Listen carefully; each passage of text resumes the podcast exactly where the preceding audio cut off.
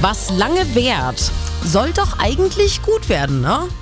Aber davon sind wir beim neuen Hauptstadtflughafen in Berlin, dem BER, noch sehr weit entfernt.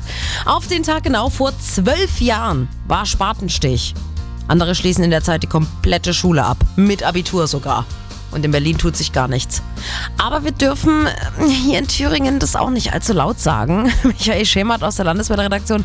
Auch bei uns gibt es scheinbar unendliche Projekte. Ich sag nur Tor zur Stadt Eisenach. Das große Einkaufszentrum, das gegenüber vom Hauptbahnhof schon seit 2013 immer wieder gebaut werden sollte. Und ob du es glaubst oder nicht, am vergangenen Wochenende sind da sogar die ersten Bagger angerollt. Wow. Fertigstellung Herbst 2019, also nur knappe sechs Jahre später als geplant. Ja, immerhin die Hälfte der BER-Zeit, ne?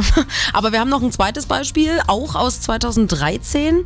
Deutschlands erste Kuhampel. Im ostthüringischen Dittersdorf. Die Ampel wurde gebaut und sollte 2013 auch in Betrieb gehen. Aber der einzige Landwirt, der diese nutzen sollte, hat bis heute den Schlüssel dafür nicht abgeholt.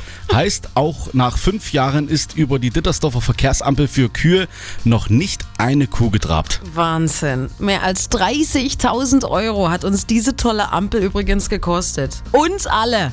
Aber äh, momentan könnte sie auch nicht genutzt werden. Durch einen Sturm ist nämlich ein Teil der Ampel abgebrochen. Glückwunsch. Ich würde empfehlen, sie möglichst teuer jetzt zu reparieren.